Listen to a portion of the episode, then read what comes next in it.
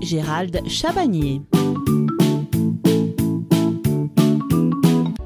Nous ne pouvions pas terminer ce sujet sur les serpents sans aborder le chapitre des maladies et comment les déceler. Nous vous donnerons des indices sur son comportement qui vous alertera au plus vite sur son état de santé. Durant sa longue vie, votre serpent pourrait avoir plusieurs problèmes de santé. Ils sont parfois liés à son alimentation ou bien à l'environnement qui l'entoure. À chaque fois, vous devez vous rapprocher au plus vite de votre vétérinaire pour éviter toute aggravation pouvant entraîner la mort. Passons en revue les maladies les plus courantes. Avant toute acquisition de votre serpent, vous devez rechercher un vétérinaire herpétologue le plus proche de chez vous.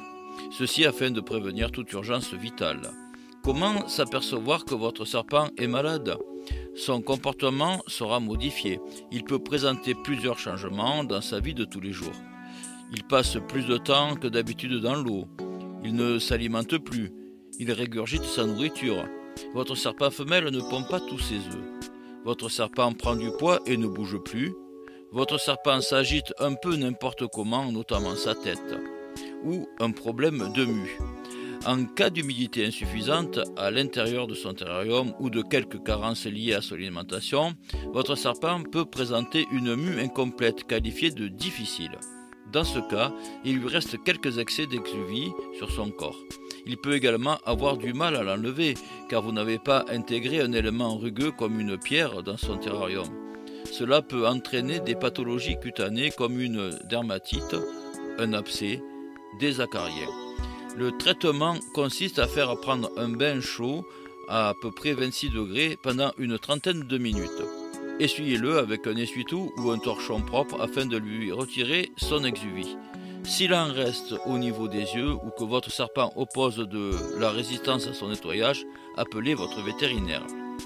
Il y a également les abcès. On retrouve cette lésion assez fréquente chez un serpent en terrarium. Les abcès peuvent trouver leur origine dans les proies vivantes qui lui sont données. Ne passez pas à côté des petites liaisons ou plaies. Cela peut dériver vers des abcès et entraîner une septicémie. En cas d'abcès, votre vétérinaire prescrira un traitement antibiotique. En parallèle, il interviendra peut-être chirurgicalement pour recoudre la plaie de votre reptile. Prenez garde à l'obésité. Elle peut être la conséquence d'un surdosage en nourriture. Vous ne respectez pas bien la fréquence des repas de votre serpent. L'obésité peut survenir dans le cas où le terrarium est trop petit. Cela ne favorise pas les déplacements de votre reptile. L'obésité peut occasionner plusieurs maladies chez votre serpent, comme des problèmes cardiaques, des problèmes de foie, de la constipation. Le traitement consiste à modifier son habitat et donc changer de terrarium pour un plus grand. Cela peut aussi être un régime en réduisant la fréquence des repas. La salmonelle. Attention, c'est une maladie transmissible à l'humain. La bactérie est souvent présente chez votre reptile sans qu'elle ne se déclenche.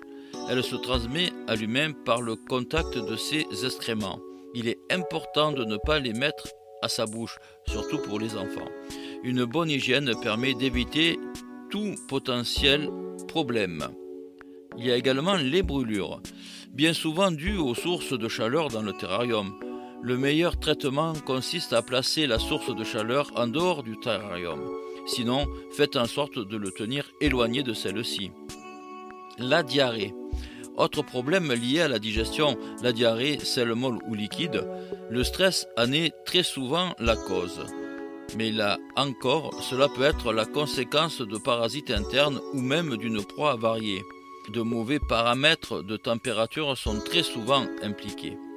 Avant d'appliquer un traitement en aveugle, il convient de circonscrire les causes de la diarrhée.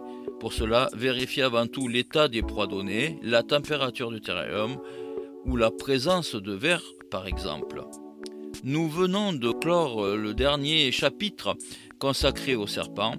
Durant le mois, nous avons pu nous familiariser avec ce reptile, sur son mode d'alimentation, ainsi que sur son hygiène et comment les détenir en toute légalité. Ces différents sujets ont très certainement suscité des questions.